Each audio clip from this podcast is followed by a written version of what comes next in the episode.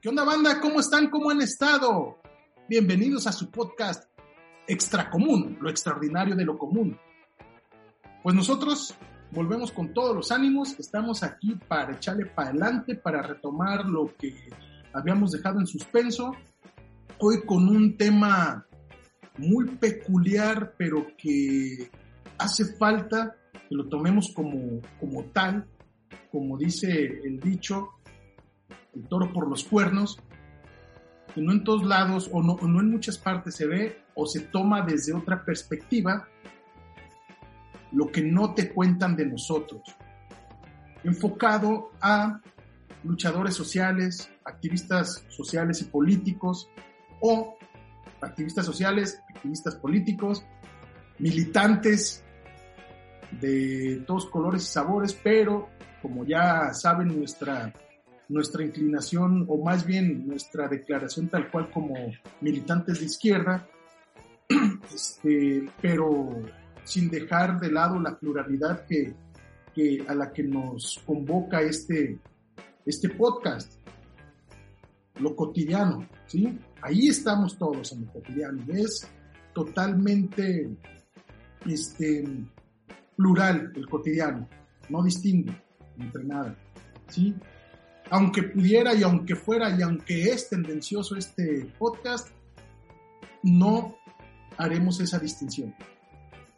Lo que no te cuentan de nosotros.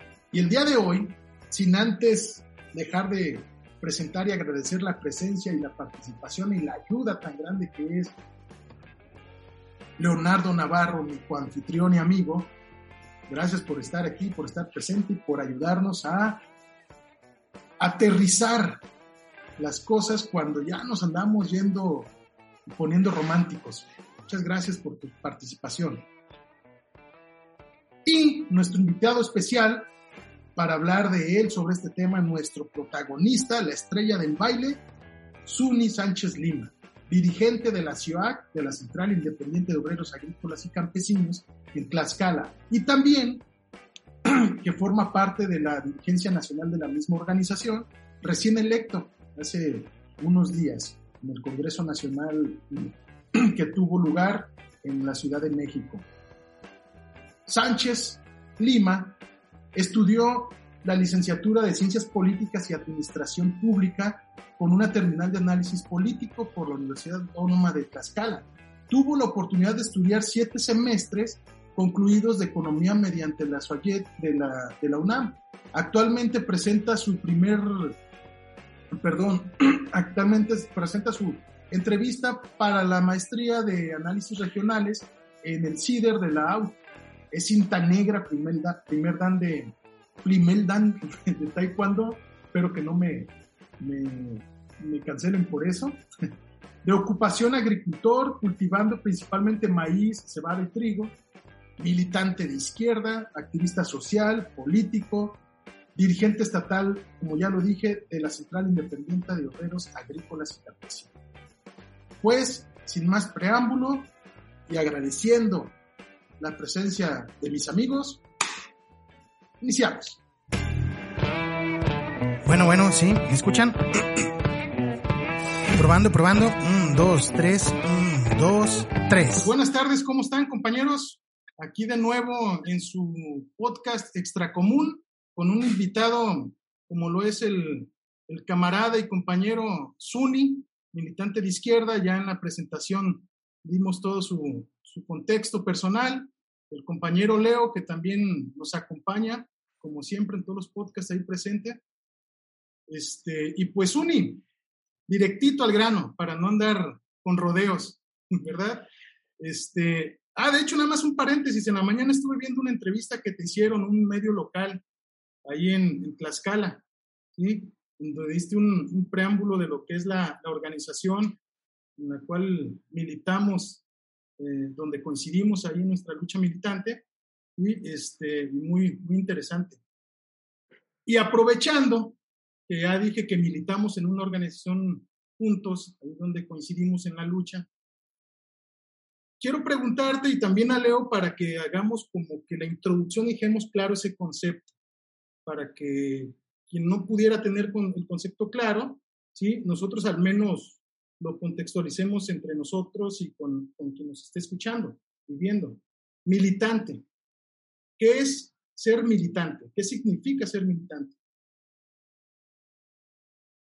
Y se la dejo amigo este, Leo que pueda contextualizar esta parte militante.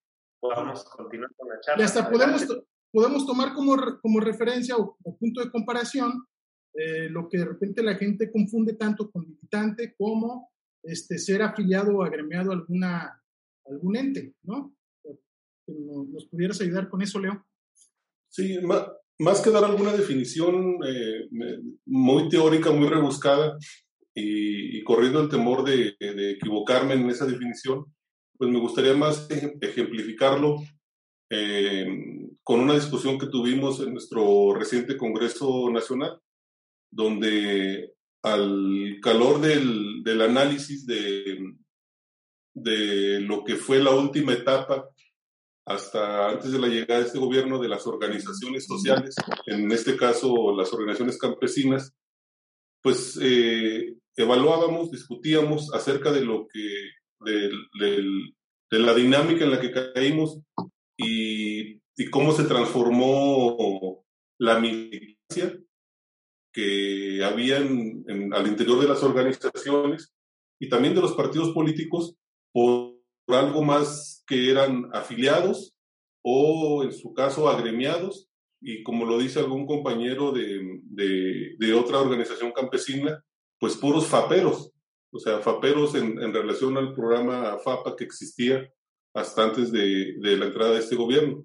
Y las organizaciones en general eh, se fueron llenando de gente que era solicitante de algún apoyo específico y olvidaron trabajar el sentido de pertenencia, el ponerse la camiseta, eh, la formación política y se dedicaron a conseguir grupos o personas en lo individual que no generaba eh, ningún vínculo con las organizaciones más allá de lograr un objetivo específico y al término de un periodo, si se, si se lograba eh, ese objetivo, se retiraban de las organizaciones y si no se lograba, igual se retiraban de las organizaciones. Nosotros como organización eh, ubicamos que, que, a pesar del gran esfuerzo que hicimos a tal grado de llegar a construir físicamente una escuela de formación de cuadros y de un empuje de un número importante de compañeros dedicados exclusivamente a ese trabajo de formación, de concientización,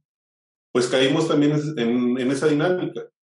Y pasamos eh, en cierta medida a ser una organización de, afiliados, de solicitantes de cosas en lo particular, y, quedó de lado un poco lo, lo de militante.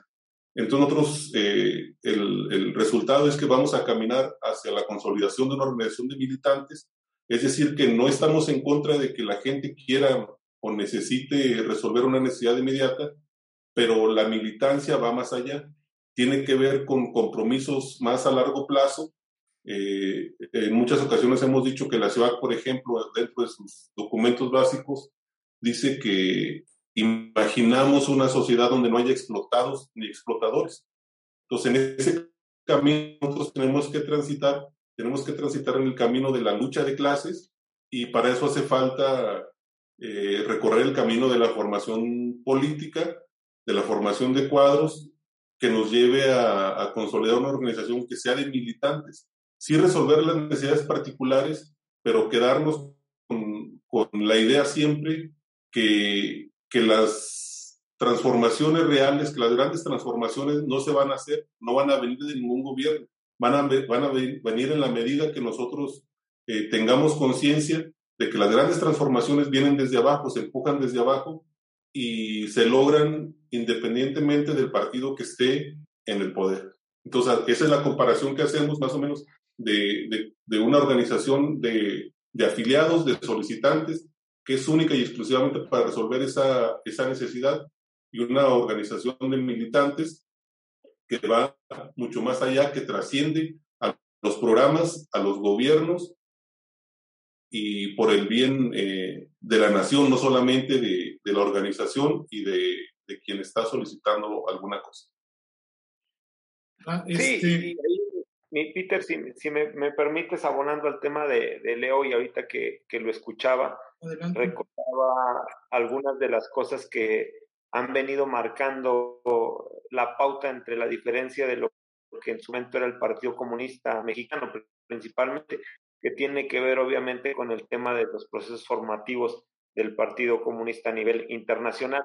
Y creo que tiene que ver con esto, que lo decía bien Leo, tiene que ver con la formación de cuadros, ¿no? Yo veo una diferencia entre un militante que tiene una concepción ideológica de hacia dónde quiere ir, ¿no? Y la diferencia con un eh, afiliado, pues solamente es como cubrir el tema de sus necesidades básicas, llamémosle así, fisiológicamente hablando, que tiene que cubrir sus necesidades de tener una vivienda digna, de tener eh, una manera digna de cómo trabajar, un empleo, y también lo que tiene que ver con la salud, con la alimentación, ¿no? Pero el cuadro militante tiene que ver con un proceso de formación ideológica. De hecho, en algún momento en el Partido Comunista, y la historia nos dice, pues que en el caso particular de los militantes del Partido Comunista, tenían que pasar antes de ser militantes un proceso formativo que les pudiera llevar a lo largo de los años en constituirse con una carga ideológica que le pudiera permitir tener y ser parte de este cuadro militante, ¿no? Veo esta gran diferencia entre el militante que tiene una percepción ideológica de las cosas con la capacidad de razonar y el afiliado que únicamente busca cubrir sus necesidades básicas. Y nada más para aclarar ahí un poco que, que no se nos vaya el punto, es dejar claro que lo que acaban de comentar, ¿no? Militante es una persona con cierto nivel de conciencia este, a nivel político y social, ¿sí? Y o sea, independientemente si forma o no forma parte, o se afilia o no se afilia a algún partido, alguna organización, algún ente que aglutine más personas que piensan como él, de todos modos esta persona sigue con su militancia ideológica, independientemente de la que sea. En este caso nosotros militamos con una ideología de izquierda, ¿no? Este, hay otros que de otra manera, pero queda claro esa parte, que quede claro eso, pues. La militancia se lleva y se trae de siempre. No es algo que te pones y te quitas, como lo que sí pudiera ser la afiliación, ¿no?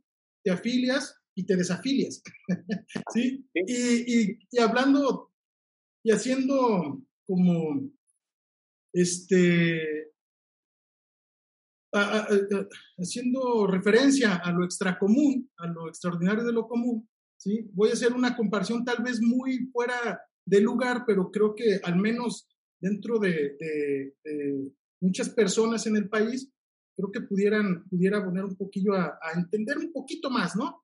Porque ya lo dijimos de una manera, este, se explicó de una manera muy padre, ustedes dos dieron una explicación muy padre, pero quiero hacer una, una analogía, ¿va? el tema religioso y el tema espiritual.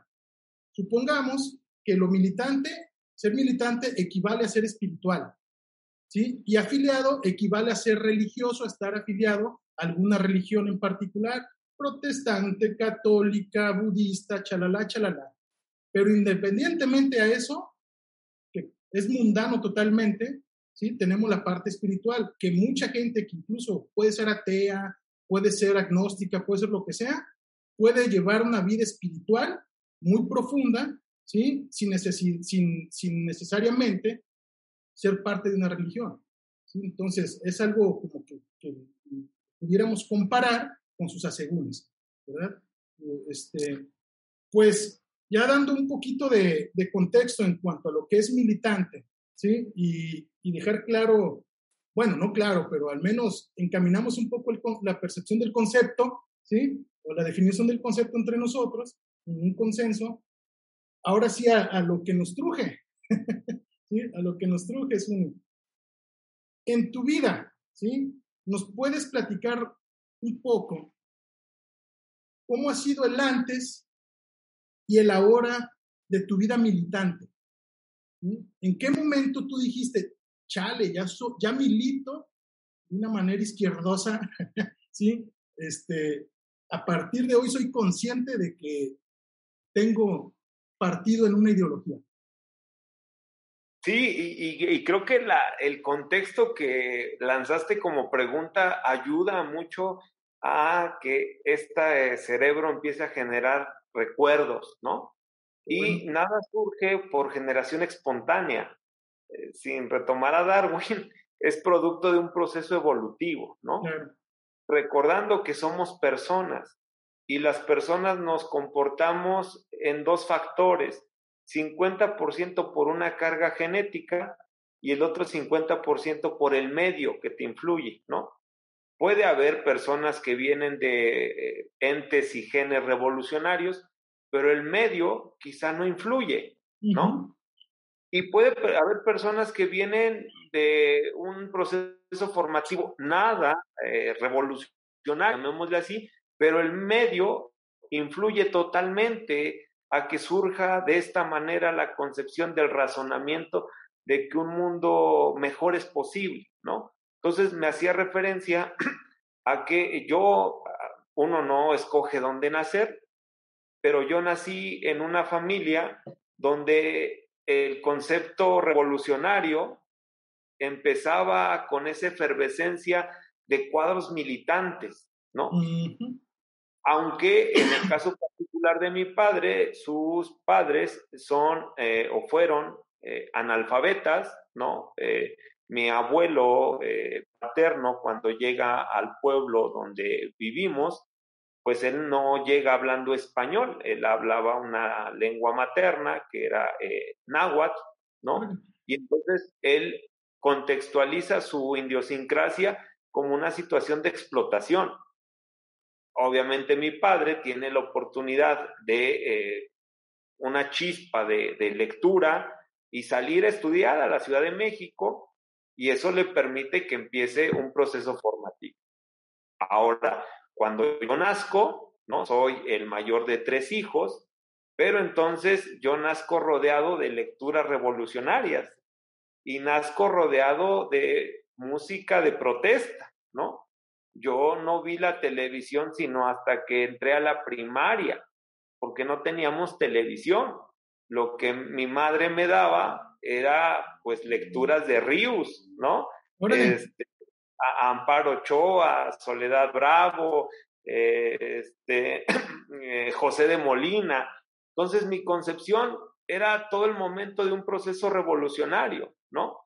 De hecho, cuando yo entro a la escuela, para, para mí fue el choque brutal con el hispano, como dice el himno de Tlaxcala, porque yo a la realidad que me enfrento es una realidad pues que yo no conocía, ¿no? O sea, yo no conocía esa realidad eh, de, ese mundo real. Yo vivía en un sueño, eh, llamémosle así, hasta cierto punto revolucionario, ¿no? Yo tengo como referencia eh, que de repente mis compañeritos pues hablaban de los pitufos o cosas así. Yo no sabía ni qué era eso. Yo no lo concebía porque yo no lo veía. Eh, Mafalda era como mi caricatura, ¿no? Entonces eso me va formando. Este, yo no sé si intencional o no intencionalmente por mis padres, principalmente mi madre, porque mi padre andaba haciendo la toma de tierras y cosas en ese sentido, ¿no? Entonces yo recuerdo mucho cuando en cuarto año de primaria eh, empezaba ahí un tema de alguna situación de educación de civismo y se salió el tema del 68, ¿no? Entonces eh, yo, eh, ese, ese profesor había sido presidente municipal del PRI, ¿no? Entonces, pues yo venía del proceso eh, radical o, llamémoslo así del ente de la izquierda, yo decía que los estudiantes habían sido masacrados, asesinados, porque querían un mundo diferente. Y él, pues eh, yo, imagínense, cuarto año y él ya una persona mayor se pone a discutir conmigo, que eso no era cierto, ¿no? Entonces eh, yo de repente, cuando podría estar pensando en jugar canicas, en jugar el trompo, pues andaba yo ya concebiendo el tema de la revolución, ¿no? Entonces, eso me va formando a tal grado que también estuve involucrado todo el tiempo en el proceso agropecuario, que aunque no teníamos tierras como tal, porque el ejidatario era eh, mi abuelo, en un reparto de tierras, mi padre por andar en el tema este, eh, de la organización social, pues él no concebió el tema de ser ejidatario, ¿no? Eh, entonces, en esa parte, pues sí, sembrábamos, pero rentando tierras. Entonces, yo me surge un amor por la tierra, por el tema del cuidado de los pollos, de los borregos. Entonces, a mí me va concibiendo que yo quería ser ingeniero agrónomo y entrar a Chapingo, ¿no? Mm. Quizás porque algunos de los eh, eh, ingenieros que venían a también ayudar a organizar a los grupos de campesinos, pues yo los veía hasta cierto punto que se veía padre, hasta cómo vestían los chapingueros, ¿no? Quizá puede ser eh, mundano lo que digo, pero pues verlos con su pantalón de mezclilla y sus zapatos crucero y su discurso organizativo, pues a mí me iba marcando. Yo quería ser agrónomo y entrar a Chapingo hasta la secundaria, ¿no? Pero en este proceso, pues también entiendo que de muy poco serviría aumentar la productividad, organizar el tema agropecuario, si no logramos arribar a las estructuras de poder para transformar la, la realidad política del país, ¿no?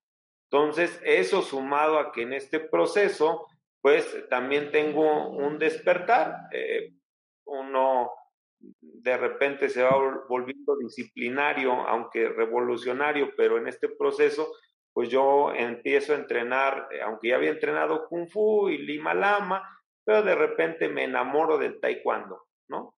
Entonces eso me ayuda a eh, desestresar muchas cosas, a ser más disciplinado, a tomar un poco de decisiones más certeras y entrando eh, a la preparatoria, yo defino que yo quería hacer, eh, estudiar ciencias políticas y administración pública, ¿no?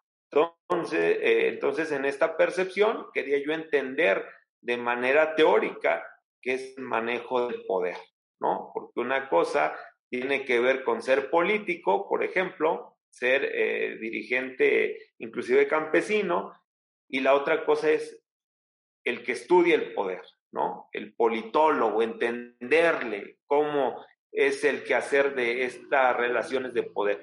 Y de ahí, cuando yo egreso de, la, de este proceso, también es cierto que desde la eh, secundaria me empiezan a invitar, me votan de repente como el Borras a participar en concursos de oratoria, ¿no? De repente era como esa concepción de enfrentarte por primera vez con tu grupo y disertarles una pieza oratoria o simplemente presentarte, vaya, ¿no? Y eso empieza a generar un pánico escénico. Y al, al, transcurso del tiempo, eh, yo me quedo muy grabado cuando yo entré a la preparatoria y el director en ese entonces me manda a otro concurso de oratoria y me vuelve a mandar y yo le dije, oiga, maestro, pero pues si ni gano y cuando casi voy a ganar me quitan lo que voy a ganar, pues ¿para qué me sigue mandando? ¿No? Y entonces yo recuerdo mucho que ese eh, director me dijo, mira, Suni, yo no te mando para que ganes. O sea, era muy coloquial. Y me decía, mira, Suni, yo te mando para que te fogues, para que aprendas. Después, ¿quién chingados te va a quitar lo que has aprendido estando enfrente de la gente. Así es que tú dale. ¿no? Entonces los tres años de preparatoria era yo como el, y agradezco la oportunidad, era yo como el, el caballito de, de batalla para los, el tema oratorio, ¿no? Y nada. Salgo de la preparatoria y en ese proceso me invitan a ver a dónde quería yo ir. Las universidades se acercan, ¿no? yo de repente en mi sueño eh, utópico dije, bueno, mi padre es egresado de la UNAM, pues yo quiero ir a la UNAM, ¿no? O a la UAP, que es la Benemérita eh, Universidad Autónoma de Puebla, o la Autónoma de Tlaxcala. Eh, mi padre me dice, pues tú, así que tú decides, ¿no?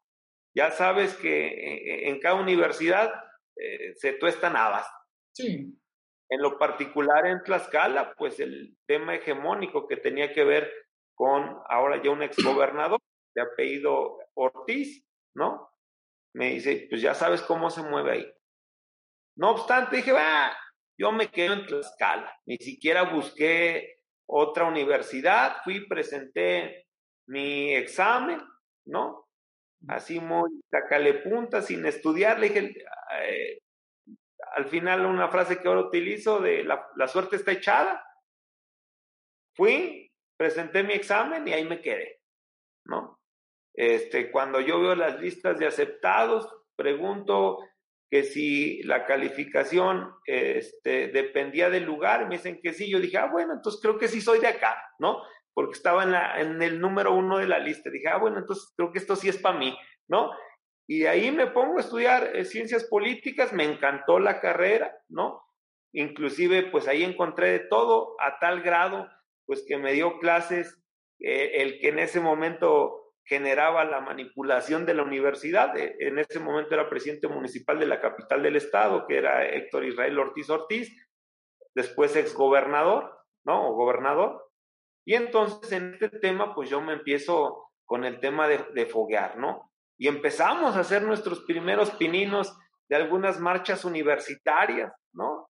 Y empiezo a generar ahí un tema de conflicto a tal, a tal grado que la élite de la universidad pues me mandó a decir que le bajara, ¿no? Porque al final de cuentas, este, pues eso generaba eh, eh, conflicto al interior de la universidad.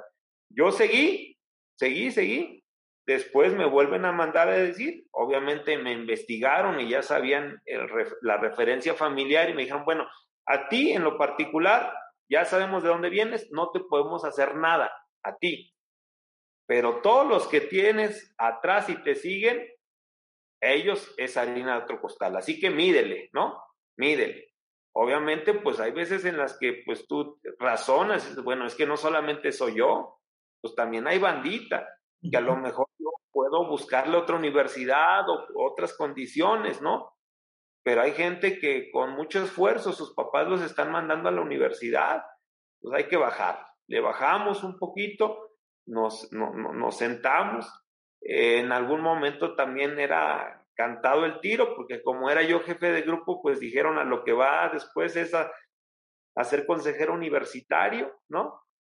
Y en ese proceso, pues eh, el enviado fue el hermano del de este, gobernador para que me tronara ahí en un tema solamente por no llevar corbata y no me dejó hacer examen.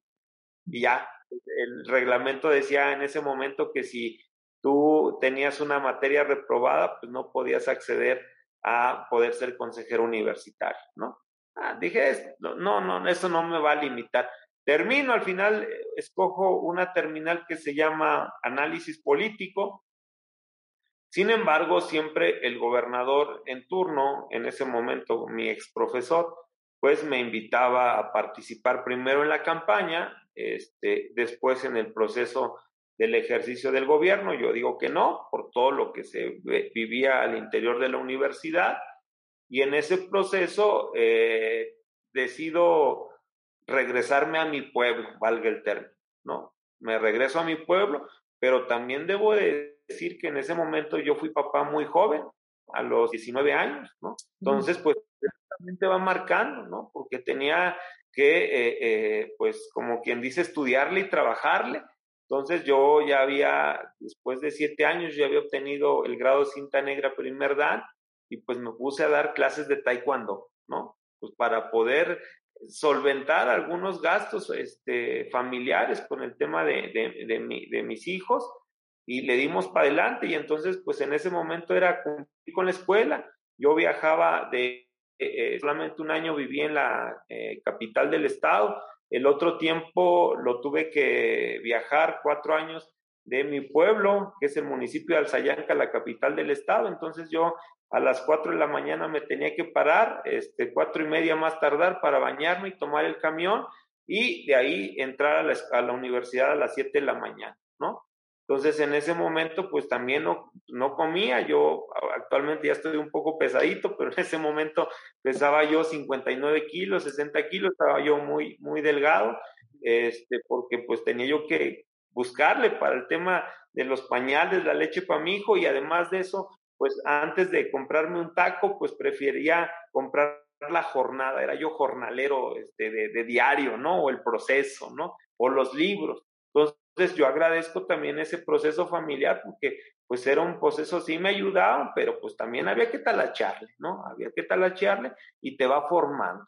Entonces, eh, después de eso, termino la universidad, me invitan a participar en el tema del gobierno, no acepto, todavía por mi, no acepto por todavía mi concepto ideológico de izquierda, me regreso a mi pueblo y me pongo a trabajar de lleno en el tema agropecuario, ¿no? Pero sin embargo dije, bueno, soy flojito un poco y surgió la oportunidad y dije, pues yo me voy a meter a estudiar algo más. Me gustaba el tema de los números y me puse a estudiar economía en el sistema de universidad abierta y a distancia de la UNAM, que habían abierto en Tlaxcala, ¿no? Entonces eso me permitía trabajar en el tema agropecuario, pero también todas las tardes, pues ponerme a, estudiar, a, la escuela, a leerle, y así nos fuimos. Que también lo fui intercalando con mi vida partidaria, ¿no? Eh, partidaria en el proceso del partido en el que actualmente milito, que tiene que ver con un partido que sigo concibiendo como de izquierda, que es el tema del PRD, entonces ahí voy participando, asumiendo desde el escalafón más pequeño que tiene que ver con representante de casilla, representante del Consejo Municipal, representante de distrito, ahí cubrir espacios para ser candidato, aunque de repente ves complicado ganar, pero ahí formarnos en la planilla, pero también no dejo el tema de las luchas campesinas, ¿no? Yo eh, empiezo desde muy pequeño a participar en eh, las luchas campesinas, en las yo les digo que vengo del cuadro rudo, en las marchas, ¿no? Tomando dependencias. Eh, recuerdo mucho por ahí de eh, principios de los 90 que mi padre había tomado algunas tierras junto con otros compañeros en algunos municipios de Puebla, con compañeros de Tlaxcala, algunas otras tomas de tierras en Tlaxcala, y los habían encarcelado. Y en ese momento pues nos fuimos a, eh, hacer plantón, ¿no? Ahí enfrente del Palacio de Gobierno. Entonces ya desde muy chiquillo, pues ahí andaba yo metido, ¿no? Recuerdo eh, la aparición de, este, del 94 con el eh, Ejército Zapatista de Liberación Nacional. Nosotros de repente se nos ocurrió que ese plantón pues lo pudiéramos llevar al tema de un encuentro que hubo del ejército en, en el Zócalo y nos fuimos, este, a los compas se les ocurrió eh, correr con una antorcha, ¿no? Entonces, no como, no como fuego guadalupano, sino como un fuego de libertad. Entonces fuimos eh, corriendo de, la, de Tlaxcala capital a la Ciudad de México, ¿no?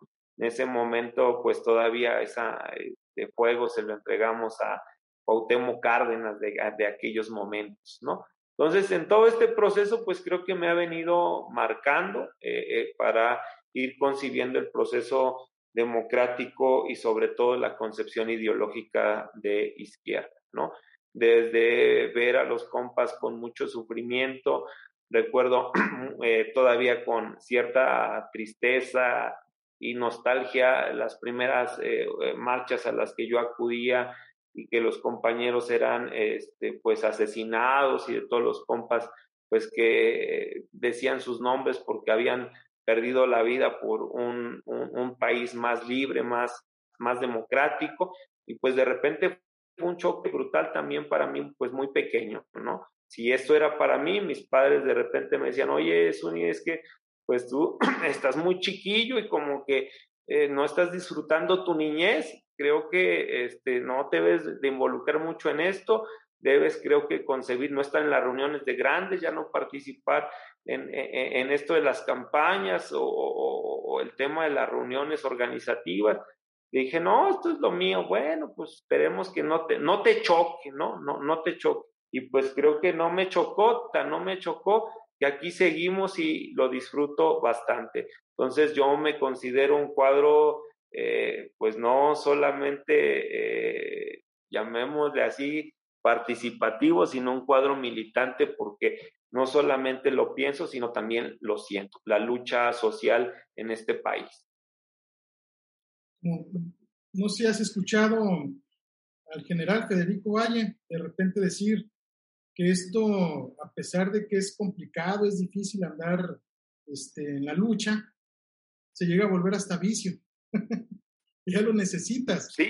Sí, o sea, que, que se llega a volver hasta vicio pero bueno, él lo dice de esa manera coloquial, ¿no? Pero la verdad es que la conciencia, no sé, tuvimos la oportunidad, coincidimos en eso, Leo y yo, de haber ido a, la Escuela de Cuadros a Brasil, a la, este, la Florestán Fernández.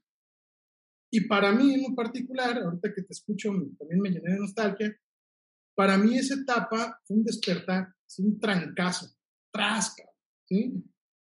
este, despierta, traes como que aires de algo, pero aquí te, te, vas a alinear y te aclaras, ¿no? O sea, aclaras, aclaras tus ideas, no tanto. Y después de eso, de repente platicamos, chino, ¿para qué fui? ¿Para qué, cabrón? O sea, porque ya no veo la vida igual. Ya no la veo igual, ya la veo con total responsabilidad y no puedo cerrar los ojos ante injusticias, ante las desigualdades, ante toda esa sarta de cosas que le conmueven a uno y le duelen porque las vivimos, no solamente porque las vemos y nos las platican, ¿no?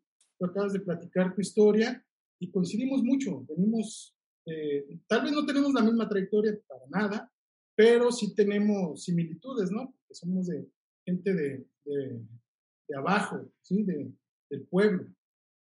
Este, digo, así la cosa. Leo, algo que quieras agregar, compartir aquí? Este sí, no, indudablemente que eh, el, el, formato de este podcast está diseñado para eso, para, para que nos conozcan como, creo que lo comentaba ayer con Pedro, como, como decía Villa, para que nos conozcan por lo que somos, no por lo que dicen que somos. Y eh, todo esto que acabas de, de narrarnos, así de manera muy, muy rápida, pues da cuenta de por qué la persona o, el dirigente, el militante que eres ahora. Eh, me he escuchado muchas veces eh, contar mis historias, eh, pero te quiero compartir una muy rápida, porque ahorita que decías de la tele y que no tenías acceso a la tele, que conociste la tele ya muy o ya grande, pues era una situación que, que me pasaba a mí más o menos similar, pero era algo muy, muy frustrante para mí, porque veíamos la televisión eh, eh, a través de una ventana en la casa de un compa que sí tenía televisión. Y veíamos cómo eh, él tenía otras condiciones y él tenía acceso a muchas cosas, entre ellas la televisión, y los que estábamos, porque éramos varios, él era uno, el que se podía poner a ver la televisión y, y tener ahí varios privilegios, y todos nosotros desde afuera, y cuando al compa se le hacía bueno, cuando cerraba la ventana y nos acababa eh, la, hora de la diversión de ver la televisión. Y pues todo eso te va formando de una manera u otra. A ti te formó porque te ayudaron ahí tus padres, colaboraron tus padres, a nosotros pues se nos fue haciendo, eh, o no se nos hizo vicio la televisión, no, no, tuvimos esa influencia, tuvimos otro tipo de influencia. Yo el otro día comentaba que he escuchado muchas veces decir a, a, a gente de cómo era hacer propaganda hace tiempo del Partido Comunista y los que vinieron después de él. Y era muy difícil ir, ir pegando la propaganda y que vinieran con la pistola atrás de ti quitando el, eh, los panfletos, los, los pegotes que se iban haciendo y que todavía te preguntaran cómo ves, ¿te gustó? Y no podías decir que no te había gustado porque venían con la pistola en mano. Entonces, pues era muy complicado. Eh, esos tiempos fueron difíciles y todo eh, el medio en el que te envuelves, pues da cuenta de, de, lo que eres ahora. Y ahorita que estabas hablando me, me acordé de la canción de, de, Víctor Jara que se llama Juan sin Tierra, porque tocase también el tema de, de como que de, un, un vivir o un despertar o un crecer en un ámbito de lucha, pero no solamente a través de los libros, sino también de la música y, que sin lugar a duda la, cultura juega un papel determinante en, en, la formación, aunque en la época en la que vivimos pues esté muy invisibilizada. La canción se llama Juan sin Tierra y hay una frase que dice, mi padre fue peón de Hacienda y yo un revolucionario. Mis hijos pusieron tienda y mi nieto es funcionario. Y eso te lo digo por, por lo que tú comentabas de cómo, cómo creciste, pero también para, para llegar a, o avanzar en este diálogo, porque cómo ves tú en, en los partidos, en los diferentes partidos, y en el que tú dices que militas, en el que, en el que has militado, porque los partidos no son perfectos, ni el, en el que tú militas, ni en el que está en el poder, ni los que estuvieron anteriormente en el poder. De hecho, hay una crítica muy dura hacia los partidos que se hacen o que hacemos, y donde eh, vemos cómo no hay impulso por los nuevos cuadros, pero sí vemos cómo son los hijos de los hijos o los nietos, y son las familias, son las esposas, son eh, los hermanos los que van tomando puestos y este acceso al poder eh, se nos dificulta mucho a través de los partidos políticos. Eh, el poder eh, también genera vicios y no quieren perderse en cualquiera de los partidos. Hay unos más corruptos que otros, pero a final de cuentas ahí está la, corrupción y está mm, este apoderamiento o empoderamiento, apoderamiento de los espacios y que no te dejan crecer. Entonces, ¿cómo ves tú esta cuestión de los, de los, de lo cerrado que es poder acceder a los espacios en los partidos políticos? ¿Y cómo ves tú que,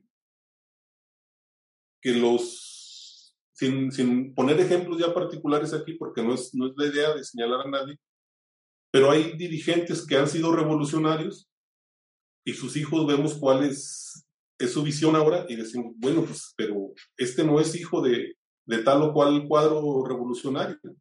O mismos cuadros revolucionarios que llegan al poder, no estoy diciendo el nombre de nadie, pero que en, su vida hicieron eh, o criticaron grandes cosas y en el poder se convierten en lo que criticaron. ¿Cómo ves tú esa situación y cómo ves este, el, el acceso a, a, esos, a estos espacios dentro de los partidos políticos? Sí, no, hombre, yo creo que nos da para muchas pláticas y para muchas tertulias, pero bueno, trataremos de sintetizar y créeme que me vienen muchas cosas a la mente. Una, una frase que mi madre me, repetía mucho en una canción eh, también, que decía, estudiantes incendiarios que luego fueron bomberos, los hayas en el gobierno o en otro buen basurero, ¿no? ¿Cómo eh, muchos de los que se convierten en líderes universitarios, ¿no? Eh, y sin poner nombres, nos vienen a la mente muchos, ahora pues son funcionarios, ¿no? Pero también es cierto que hay muchos compas eh, líderes que les giró la ardilla, pero cuando decía mi madre, y bueno, que son un buen basurero, pues frustrados, ¿no? En el abandono, ¿Cómo lograr, eh, sin que entremos al Dalai Lama y la espiritualidad que decía Peter, el punto medio de las cosas? ¿Cómo logramos equilibrar que podamos generar condiciones? Porque también entiendo, no es malo estar en el gobierno, o sea, porque si no es un tema de polarización.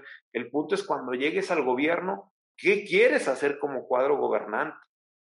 ¿Reproducir lo mismo que el sistema ha generado o de verdad poner en práctica las cosas que has concebido como una parte diferente de esta sociedad. Y la otra, que también recuerda alguna frase que utilizaba ya extinto eh, ex eh, militante del Partido Mexicano Socialista y del Partido Mexicano de los Trabajadores, Eberto Castillo, que decía también, pues es que muchos compas, pues quieren arribar al poder no por amor al pueblo, sino por odio al otro, a quien está ahí. Y entonces el odio es peligroso, porque entonces lo que quieres hacer cuando llegas es convertirte en la parte que a la que tú criticaste. Y dicen que del amor al del proletariado podríamos decirle, Pues llámale de esa manera que también eh, efectivamente al final es dictadura, ¿no? Entonces, en este... Estos son los riesgos. Así es. Y en este proceso, también me viene la otra parte, poniendo un poco de, teoría. Eh, Pareto, en un libro que se llama La circulación de las élites, dice que al final no, no es que esté un gobierno diferente, sino que al final son élites en el poder. Y entonces lo que tú comentas, efectivamente, quizá en algún momento en el partido gobernante, pues era una sola élite que estaba en el poder y que no había otra manera. Ahora hay otros partidos que también tienen sus pequeñas élites, pero sin embargo, hagamos un recuento y cada uno creo que lo vivimos en nuestros estados, pero me voy al tema nacional, los que gobiernan, independientemente de que haya estado el PRI, de que haya estado el PAN o de que ahorita esté Morena, pues es la misma élite gobernante. Y nos pasa en los estados. Y pongo el ejemplo de Tlaxcala. Pues y, y creo que nos pasó con muchos de los partidos que supuestamente surgieron en la transición democrática. Pues solamente surgieron en el proceso de nombre, de bandera, pero no de las estructuras de poder, porque al final de cuentas siguen siendo lo mismo y se convirtió en un juego peligroso, porque entonces la gente tacha, todos son los mismos. Em, pues claro que todos son los mismos, porque son producto de la misma e, élite en el poder. Y pongo el ejemplo Tlaxcala. Fue de los primeros estados en los que hubo transición en el 98. Pero quien gana, Alfonso Sánchez Anaya, era un cuadro del mismo élite en el poder que venía de años atrás con Emilio Sánchez Piedras. Cuatro gobernadores atrás, por lo menos. Y después, ¿quién llega después de Alfonso Sánchez Anaya, que quería aventarse ahí, rifársela con el tema de su esposa?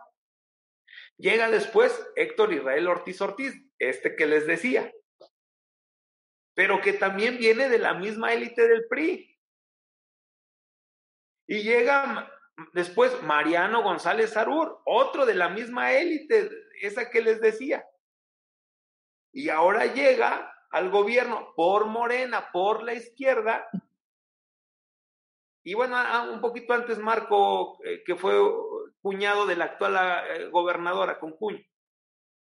Llega Lorena por Morena, que había sido candidata por el PRD, pero que además era cuadro militante, cuadro militante del PRI. Y que su abuelo habían sido gobernadores. Entonces, ¿de verdad hay una transición en el ejercicio del poder? No, no lo hay, ¿no? Entonces, en este proceso, creo que al final de cuentas también tiene que ver con este ejercicio. ¿Cómo hacemos para que podamos generar en esta teoría de la circulación de las élites? Somos ahorita, él lo decía, como zorros acechando el poder. Creo que necesitamos preparar más este, estos cuadros porque no es malo, para que no solamente nos conviertamos en cuadro militante de acechar todo el tiempo el poder. También hay que prepararnos para que llegado el momento, gobernemos. Y ahí yo no sé si fue o no fue cierto, pero ahí está en el tema de, de, de, la historia del Vox Populi, lo que dicen que dijo Zapata y Villa, ¿no? Y después dijeron que era la silla maldita. Pues efectivamente, fueron, se sentaron en la silla y dijeron, esto no es para nosotros, esto es para los letrados. Yo creo que al final de cuentas es esta parte que tenemos que hacer los cuadros de izquierda, pero como dijeron algunos compas, pero de izquierda real, ¿no? Prepararnos, no para pasarnos toda la vida tomando calles, tomando carreteras, inventando madres. Y ahora pasar además de ser cuadros regidor, de cuadros de regidores cuadros de diputados locales, diputados federales o senadores. No, ahora estar preparando una megaestructura para prepararnos para gobernar y gobernar bien y gobernar de una manera diferente. Entonces creo que este es el gran reto este, que, que, tenemos y así lo, lo concibo. No dudo que así como me han hecho a mí la invitación, hay muchos otros compas de decir, oye Suni, ¿por qué no participas en tal o cual gobierno? Pues no, porque corremos el riesgo de que estaremos gobernando con un sistema totalmente diferente al que nosotros concebimos para tener una mejor calidad de vida. Y cierro esta participación en este sentido como lo que pasa con los compas que están en México. trabajan bajo un sistema y viven en pobreza. Cruzan la frontera y se van a Estados Unidos. Aquí no respetan a veces la ley. Se van a Estados Unidos, respetan la ley y se vuelven trabajadores además. No es la persona solamente, es el sistema. Es un tema sistémico. Este, pues hay, hay dejar esta parte. Como reflexionábamos. Pedro, nada, más por lo que decían eh, eh Este, el 98 eh, hubo transición en Zacatecas también. Gobernó por fin la izquierda y el cambio. Nada más que el gobernador venía del PRI, de las filas del PRI, Ricardo Monreal, ahora flamante senador por Morena, que ya fue también por Morena, eh, estuvo al frente de una de las alcaldías acá en la Ciudad de México. Entonces, yo creo que al igual que, o, nosotros al igual que tú, y que muchos otros eh, que nos formamos en, en las filas de la izquierda, en los discursos de la izquierda, en, el quehacer de la izquierda, escuchamos muchas veces, tú hablabas hace rato de que le entregaron el fuego este místico al ingeniero Cuauhtémoc. Fuego de libertad. Y el ingeniero Cuauhtémoc, muchos eh, en, ese gran auge de la izquierda, de la izquierda en, en, la lucha por el poder, la izquierda organizada para dar la lucha en, lo electoral, eh, pues nos llamamos robados y los que no estábamos presentes nos formamos en esa idea de que a la izquierda se le había robado el triunfo a finales de, de 1980.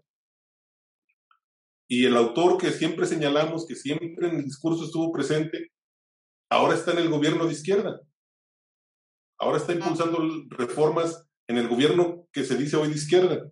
Ricardo Monreal Ávila, que viene del PRI y fue gobernador en Zacatecas y ha tenido eh, otros puestos en otros partidos políticos, viene del PRI y hoy es eh, de los más eh, férreos defensores de las supuestas ideas de izquierda de este gobierno. Y aquí te pregunto, así de manera directa, y, y también Pedro, a ver qué opina.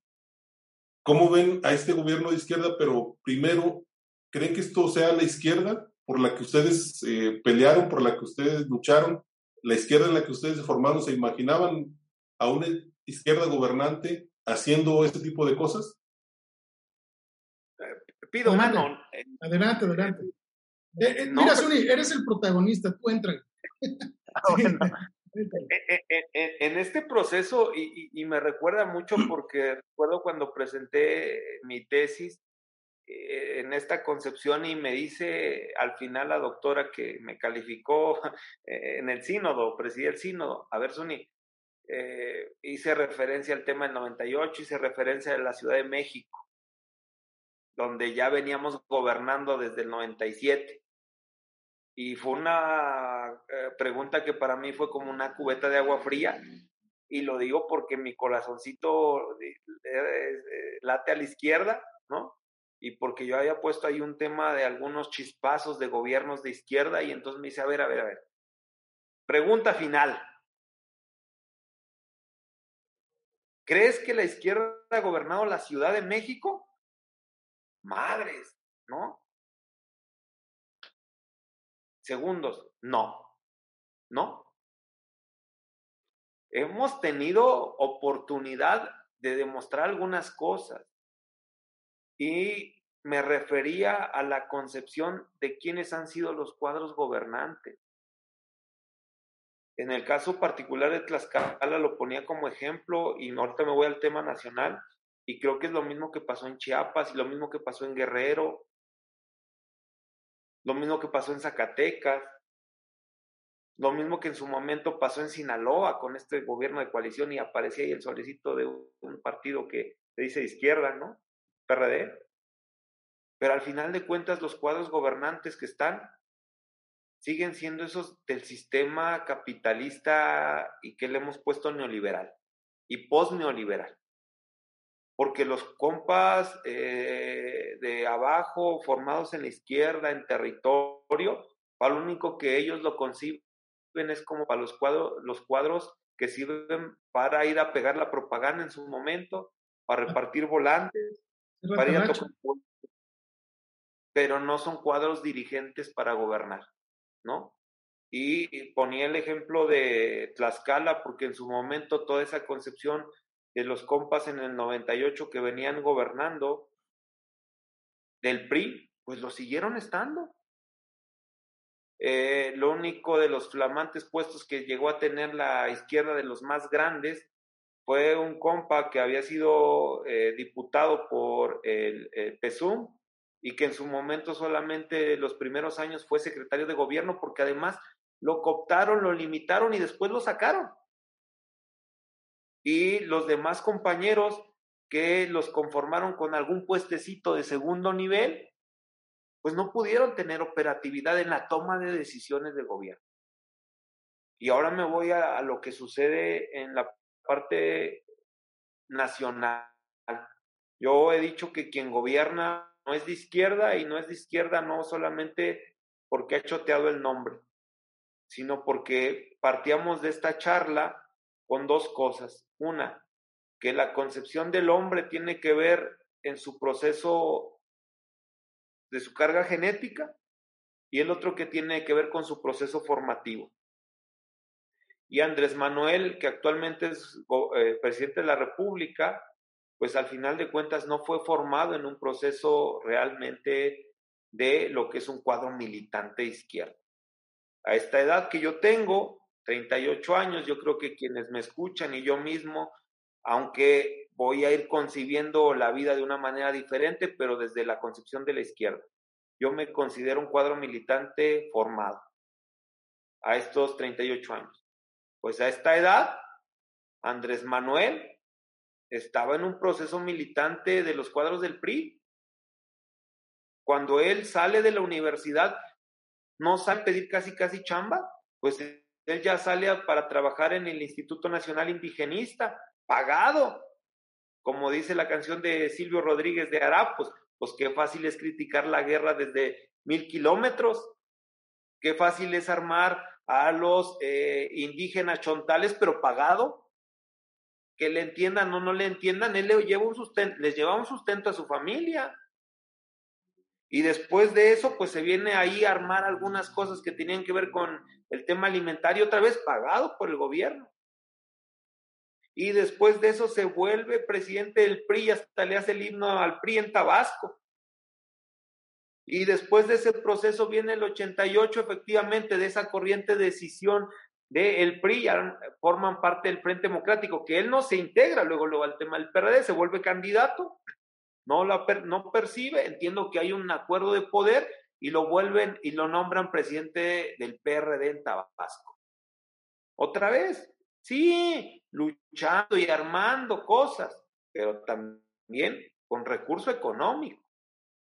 Después de ese proceso, pues viene la participación del éxodo por la democracia. Pero además, éxodo que muchos compañeros de la izquierda formadas ayudamos, y digo ayudamos porque pasó por Tlaxcala, y les llevábamos alimento, y caminamos con ellos. Y al final de cuentas va a la Ciudad de México y de ahí ese, no quiero decir amaciato, pero sí compadrazgo, que tiene en su momento con el propio Manuel Camacho Solís y ahora con su secretario de Relaciones Exteriores, eh, Marcelo Ebrard, pues si fue el que puenteó la información para lo que se escucha el secreto a voces que sabemos los compas de la izquierda en el PRD, pues que recibió una cantidad de dinero importante para que se pudiera regresar a Tabasco y poder beneficiar, sí, a los compas de Tabasco, parte de los compas de Veracruz que venían caminando, pero también para él mismo. Y luego de eso lanza su candidatura también para ser el presidente del PRD a nivel nacional. La gana otra 96, otra vez pagado al final de cuentas con recursos públicos. Y después de eso en algo que seamos realistas, él no no debería de haber sido candidato porque no cumplía el requisito legal, pero gobernaba el ingeniero Cárdenas y ahí fue una recargadita para cumplir el tema de la legalidad del tiempo de residencia. Y se vuelve candidato a jefe de gobierno en el 2000. Y seis años avienta en el tema de, este ejercicio, otra vez pagado con los recursos también del pueblo. Y después de este proceso se viene el fraude, pues también al final de cuentas, lo que hizo en reforma fue algo que le costó a muchos compañeros de las organizaciones sociales, las organizaciones campesinas, porque todos los que estábamos ahí estábamos por nuestros medios, pero las carpas fueron pagadas por el instituto político que después desechó y que dejó endrogado además. Ah, pero además eso no le bastaba porque los diputados federales y senadores tenían que pasar a dejar su porcentaje para que pudiera surgir el movimiento. Y después todo el tiempo de las visitas que he hecho en el país pagados por los compañeros, llamémosles así, por la gente noble que cree en un proyecto diferente, pero también por los partes de los funcionarios. Y actualmente es el presidente de la República otra vez pagado con recursos del pueblo.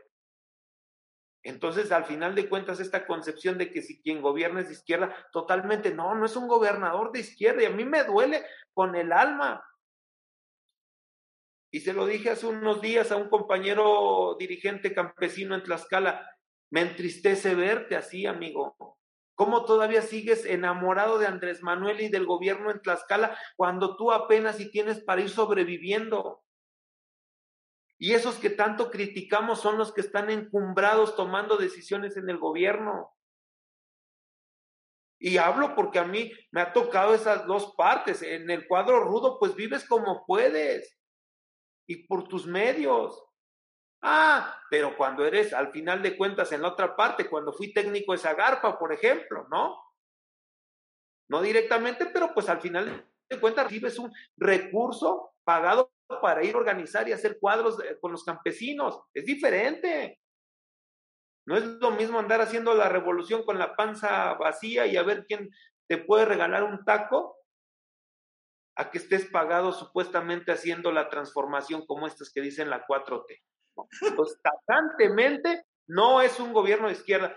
Y hace unos días también que he platicado con una maestra mía, investigadora, y que en algún momento defendía el tema de Andrés Manuel, yo le decía, a ver, maestra, con el corazón caliente y la cabeza fría que recordamos en el Congreso hace unos días. Esto, esto, esto, ¿es de izquierda? No, pues no, tiene razón, ¿no?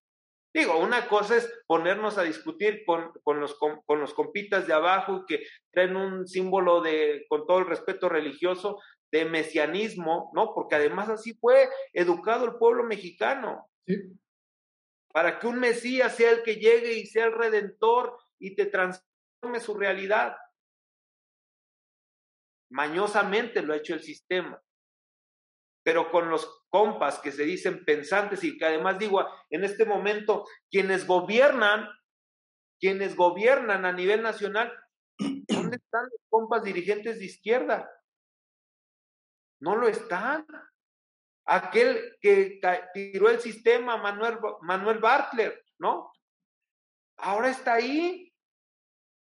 Aquel que hizo hasta en algún momento hazaña de cuando el IVA y que ahora es el precursor eh, del tema alimentario, ¿no? Entonces, al final de cuentas, tú dices, por Dios, decía eh, en su momento, pobre de México, Señor, ¿no? Tan lejos de Dios y tan cerca de los Estados Unidos.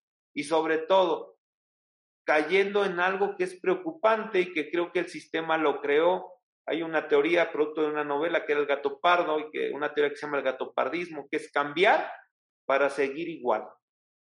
Fue un proceso, considero, del propio sistema económico mundial para que en el caso particular de México hicieran creer al pueblo que la izquierda estaba gobernando para que llegara, se convirtiera en un escaparate y que después de que quede desmadrado el país como actualmente lo están haciendo, después digan, ya lo ven, la izquierda no sabe gobernar.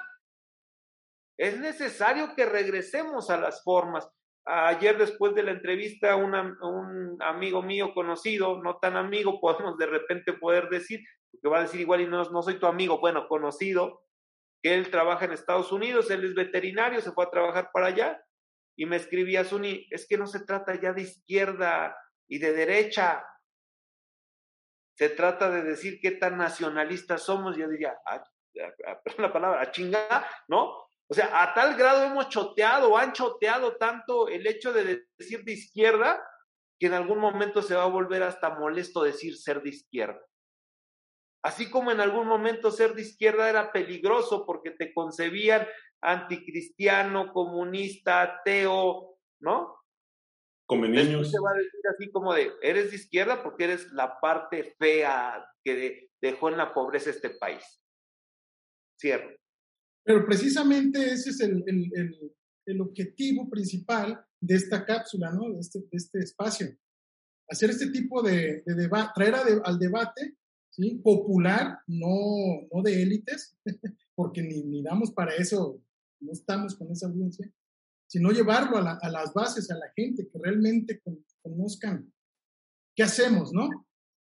Ah, y, con esto, este, fíjense, todo lo que platicamos, el, están platicando, el otro de aquí se reúnen los compas, ¿no? Aquí en mi taller, se, se reúnen en la tarde, echarse el refresco. Y siempre, sin querer queriendo, se hablan los temas políticos, ¿no?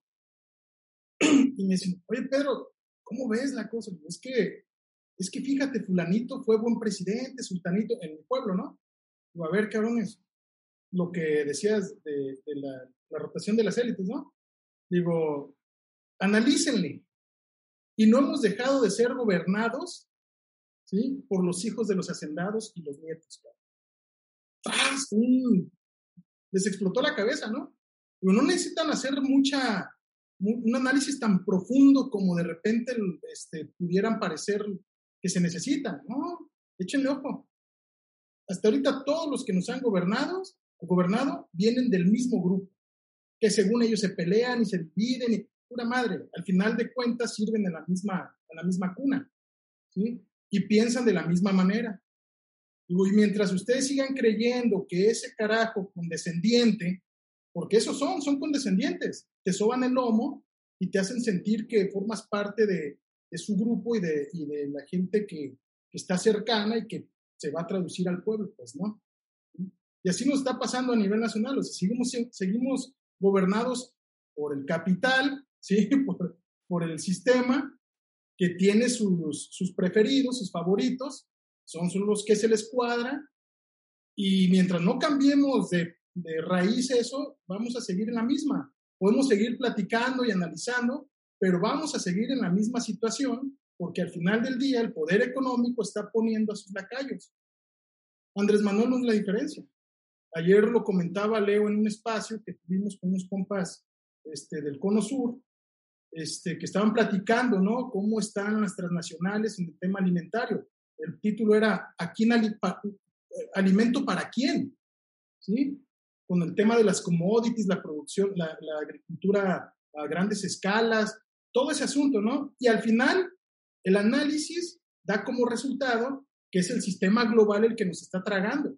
No hay ninguna diferencia, con sus aseguran ah, claro, este, en cómo se trabaja en, México a cómo se trabaja en el sur, a cómo se trabaja en África, el saqueo es el mismo, ¿sí? Al final de cuentas, el capital, el capitalismo necesita la acumulación, la acumulación, la acumulación. Entonces, este, digo, no dejamos de ser gobernados por los hijos de los hacendados. Lástima de la lucha que dio, que dieron nuestros generales Zapata y Villa, ¿sí? que sí, ellos dijeron esa, esa frase, ¿no? O sea, esa silla no es para nosotros. Pero yo creo que nosotros somos responsables de decir, a ver, está bien, ¿sí? Tomemos esa, esa metáfora, no es para ellos en el sentido de que tiene que ser para los hijos de ellos, ya letrados. ¿Me explico? Y somos los hijos de la revolución, pues hay que darle, no somos de PRI, somos los hijos de la, de la revolución, ¿no? Decía Leo también ayer, hace una reflexión, o sea, aquí, aunque ya tuvimos reforma agraria, sí, aunque ya tuvimos reparto de tierras, está volviendo todo a, las manos a concentrarse con los mismos. dibujado de alguna manera, coloreado, pero está cayendo igual. ¿sí? No sé, acá en Jalisco la acumulación de tierra no legalmente, sino de manera simbólica, el agave.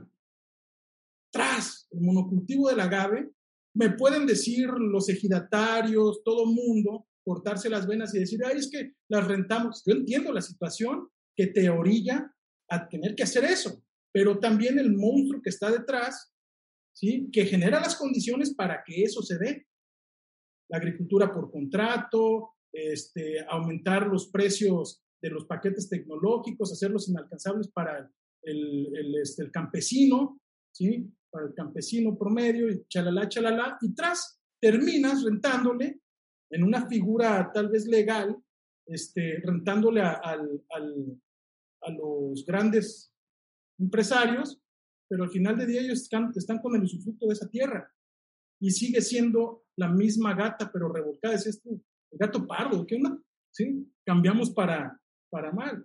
Bueno, este, y trayendo, nada más era para una aportación que quería hacer en este tema, ¿no?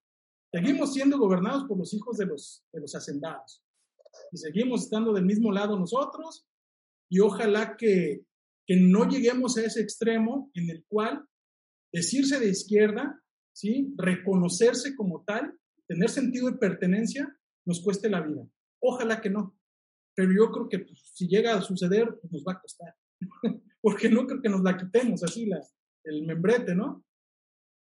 Y, tomando eso como base tu Suni, te, te pregunto, ¿cómo consigues ese equilibrio entre tu familia y tu vida militante? Porque sabemos de sobra que es muy complicado, muy difícil y llega a haber conflictos fuertes entre la, la familia ¿sí? y la vida militante. No, ¿Cómo lo consigues ese, ese equilibrio? Porque como te veo, te escucho, lo tienes. tienes el equilibrio. ¿sí? Eso por un lado. Y de, y de una vez, para que tomes este caminito por ahí y dejarte platicar que eres muy bueno, eres muy elocuente, sabes ligar bien las ideas. Este, ¿Cómo equilibras la vida militante ¿sí? con tu vida familiar? Y también, ¿por qué la decisión de seguir militando, de seguir luchando, de seguir intentando o haciendo la revolución a tu modo, desde pequeños tal vez actos muy minúsculos, pero que al final de cuentas son, son revolucionarios? Creo que eso también somos responsables por, por llevarlo a, lo popular, ¿no? Oye, es que este acto es revolucionario, cabrón, le da la vuelta a las cosas, ¿sí? En hacer este tipo de actos, son actos revolucionarios y hay que empapar. Entonces, ¿a qué voy con esto? La decisión de, continuar en la, en la, vida militante y ahora este, desde las dirigencias de la ciudad, tanto estatal como nacional, ¿sí?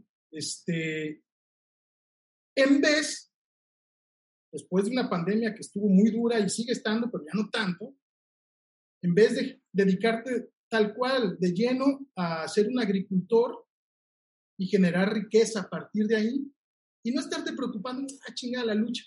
¿Sí me explico? Porque muchos terminan haciendo eso, ¿no? Se absorben, se dejan llevar por lo inmediato, la necesidad es inmediata de cubrirlas y, y se olvidan de la lucha tal cual. Se van por ahí. ¿sí? Entonces, todo eso. Dice, dice una vez Leo, estábamos en una, en una, con, en una participación con Leida, dice, tienes dos semestres para responder, para responder, este, pero creo que sí la, sí, sí la podemos condensar, ¿no? En una sola participación estas, estas cosas. Eh, sí, eh, con la primera pregunta y entrando, dijeras tú de lo común y que sea algo más eh, un poquito metiendo en lo particular, que creo que también no tiene nada de malo, es como seguimos siendo hombres de carne y hueso, hombres y mujeres de carne y hueso y que también lloramos y que también sentimos y que también reímos y que también comemos y que también deseamos eh, algo diferente, ¿no? Créeme que no ha sido una tarea sencilla, yo creo que también tiene que ver con los procesos eh, de formación, ¿no? Yo, en el caso particular de, este proceso familiar, eh, tiene que ver eh, con que uno no busca en muchas ocasiones lo que viviste en tu casa, ¿no? Eh, yo mm. tuve la fortuna de que mi madre sea una persona muy resiliente, demasiado resiliente.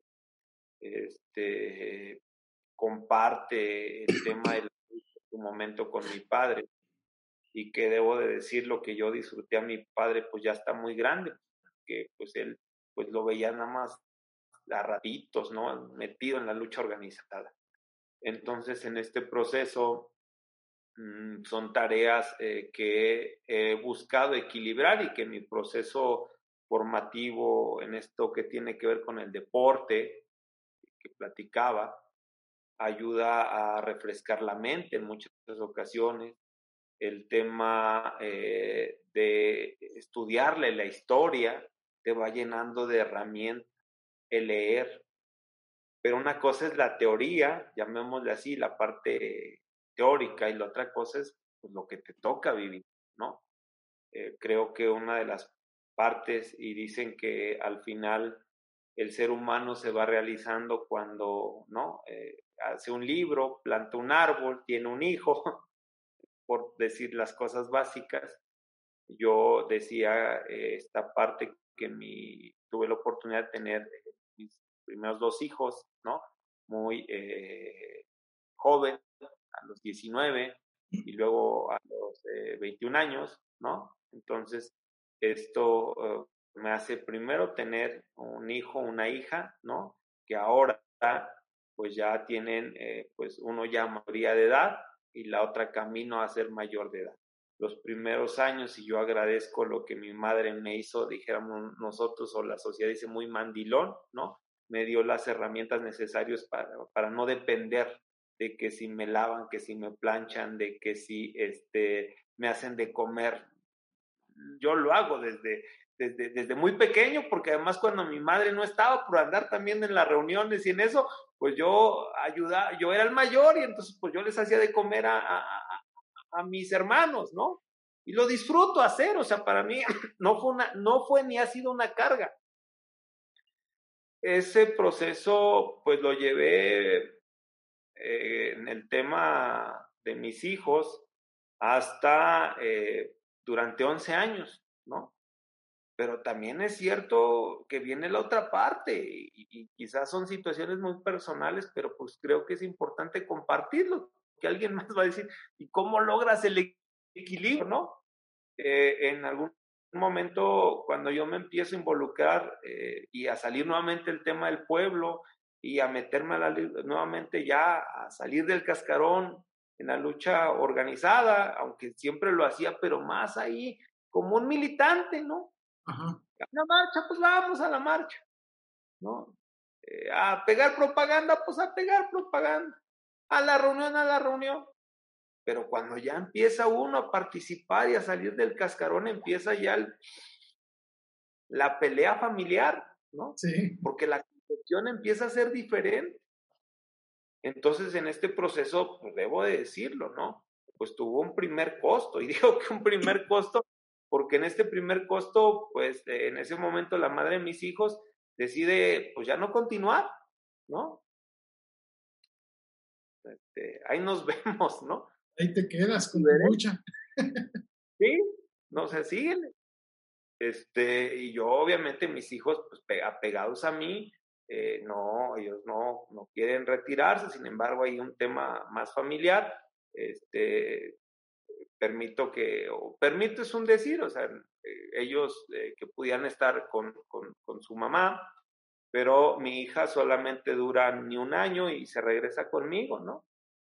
Entonces, eh, durante cinco años, de lleno, pues mi madre apoyándome mucho, porque pues al final de cuentas, este, pues sola en las noches, pues mi hija y yo, ¿no? Este, eh, pasar a la casa, ¿no? Ahora sí de mis madres para, para estar. Mi hijo unos días, pues me acompañaba los fines de semana, ¿no?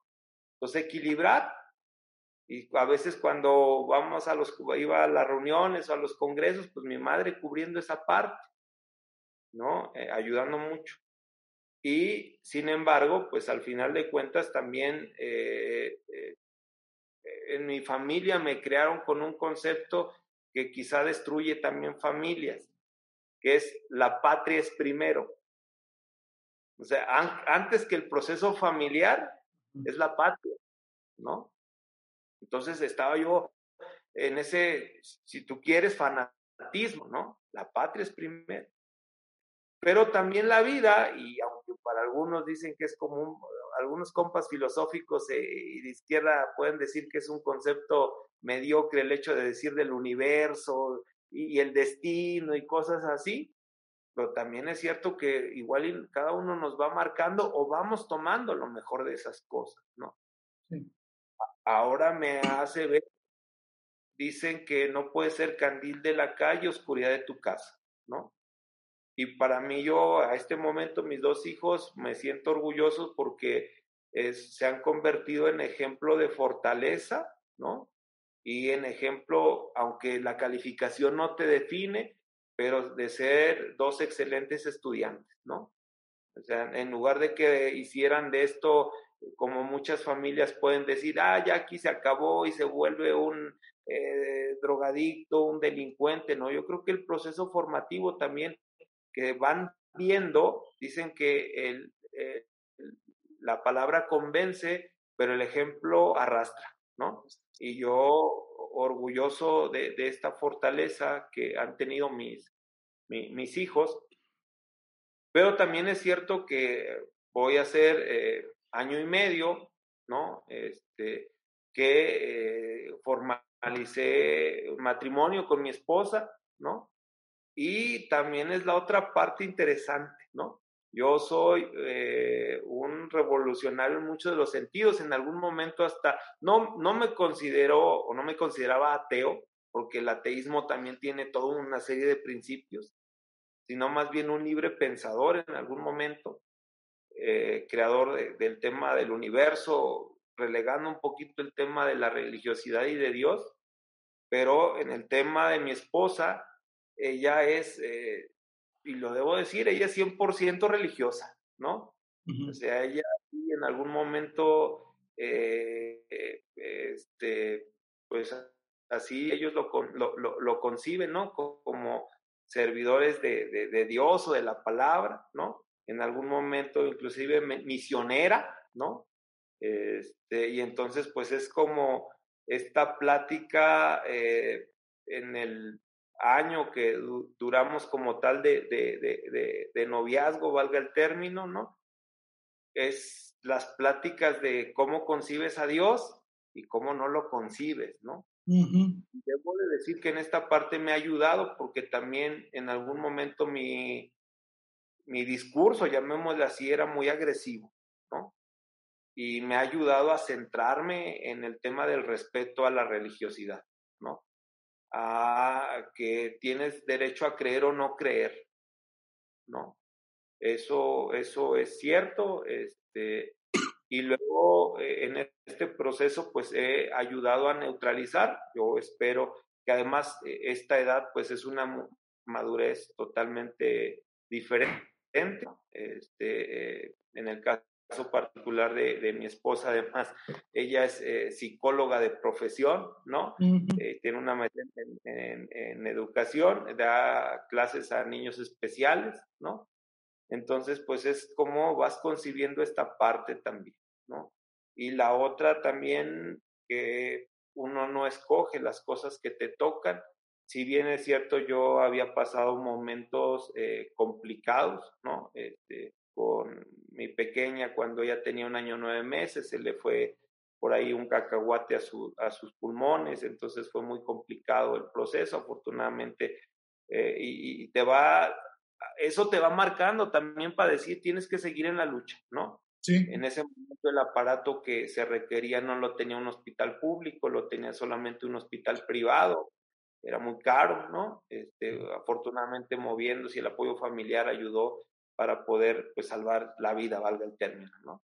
Entonces, en ese proceso, también la otra, este, mi padre hace eh, cinco años eh, eh, un poquito antes, de hecho, cuando se retira, pues se retira con un tema de enfermedad, le detectan un tumor cerebral, ¿no? Entonces, este, afortunadamente, pues después de mucho peregrinar este, en el tema público, eh, y ya cuando estaban para operarlo, pues ya los propios me dijeron, médicos dijeron, ¿sabe qué?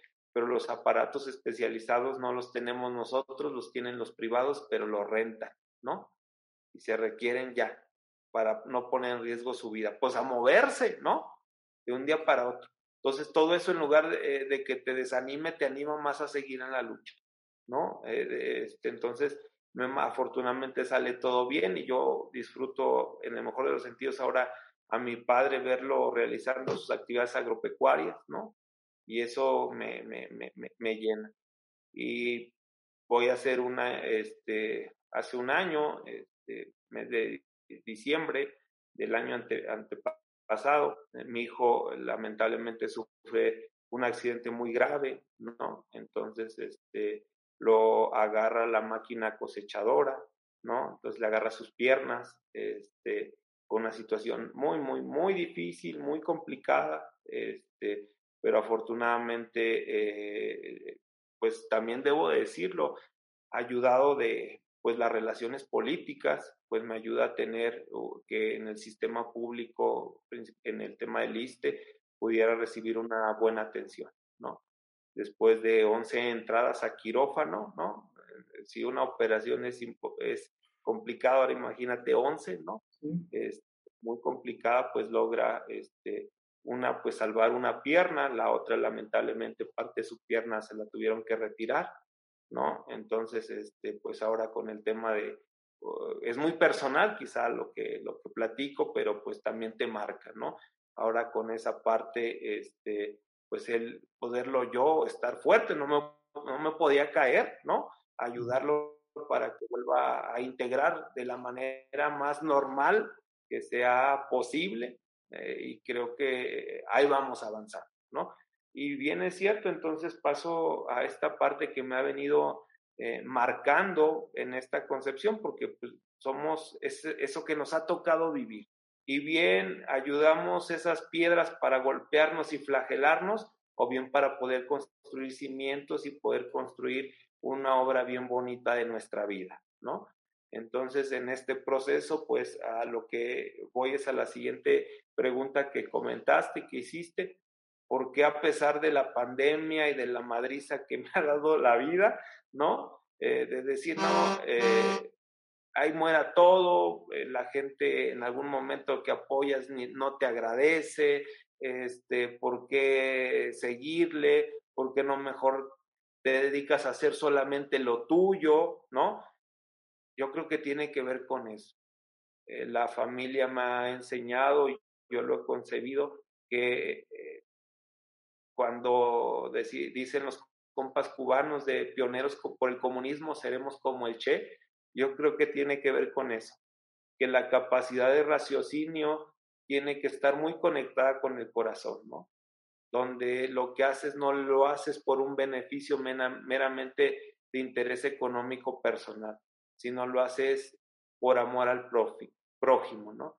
Y decía José Molina en algunas de las canciones, ¿no? Pues al final decir, eh, y recuerdo esa conferencia o plática enigmática que dio el expresidente Salvador Allende en la Universidad de Guadalajara, ¿no?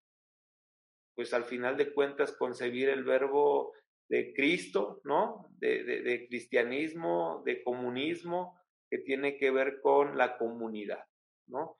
Sin ser tan religioso, creo que tengo un amor muy grande por el tema del prójimo, pero sobre todo también por los seres humanos, ¿no? Ser humano al final de cuentas. Y por eso he hecho y la vida nos va dando esta oportunidad. Fui eh, candidato a la presidencia municipal de mi pueblo en ese lapso complicado de mi vida y eh, una pregunta que mi hijo me dijo si yo seguiría el tema de la candidatura después de más de dos meses de estar en eh, hospital de, yo de lleno con mi hijo, yo dije sí, ¿no? O sea, esto tiene que ser y trascender más allá. Cómo hacer del discurso una realidad, ¿no? cómo hacer de eso que yo pude tener la oportunidad para que mi hijo en lo personal pudiera estar y estar bien, cómo ayudamos a otras personas, que esto no sea por algo que se vive en México, que sea por amiguismo, por compadrazgo, que tiene que ser un derecho universal.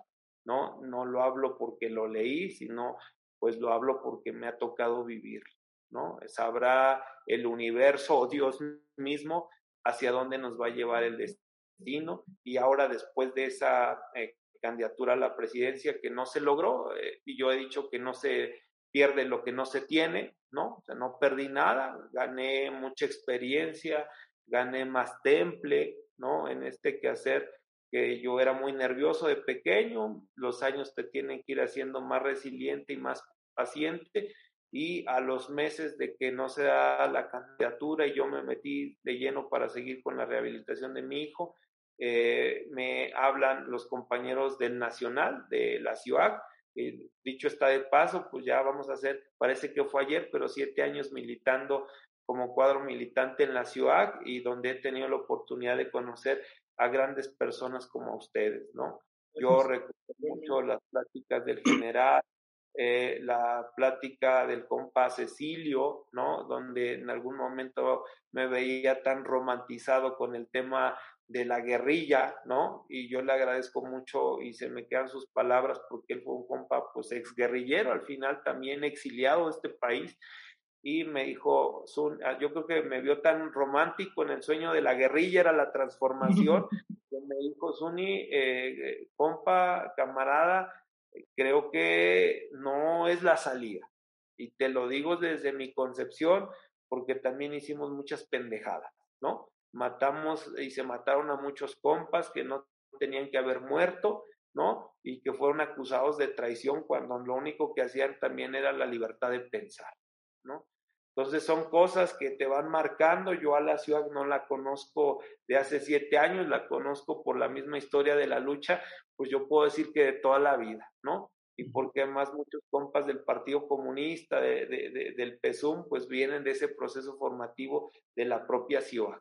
Entonces, por, es, por eso, dice la canción que por eso y muchas otras cosas más, he decidido continuar y ahora la vida me ha dado la oportunidad no solamente de ser eh, cuadro eh, rudo, de ser cuadro técnico durante casi nueve años, arrastrando el lápiz, haciendo proyectos, este, conociendo las reglas de operación.